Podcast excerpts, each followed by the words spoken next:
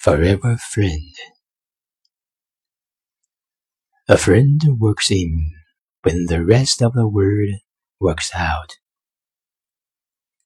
Sometimes in life, you find a special friend, someone who changes your life just being part of it, someone who makes you laugh until you can't stop, someone who makes you believe that there really is good in the world.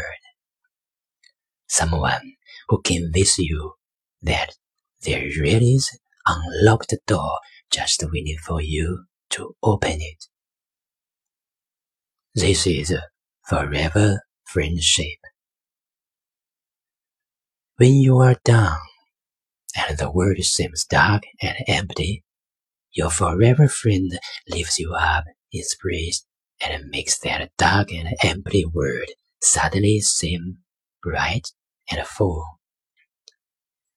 Your forever friend gets you through the hard times, the sad times, and the confused times.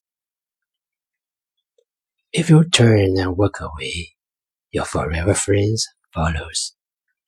If you lose your way, your forever friend guides you and cheers you on.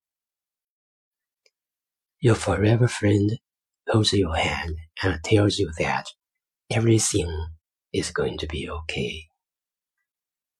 And if you find such friend, you feel happy and complete because you need no worry.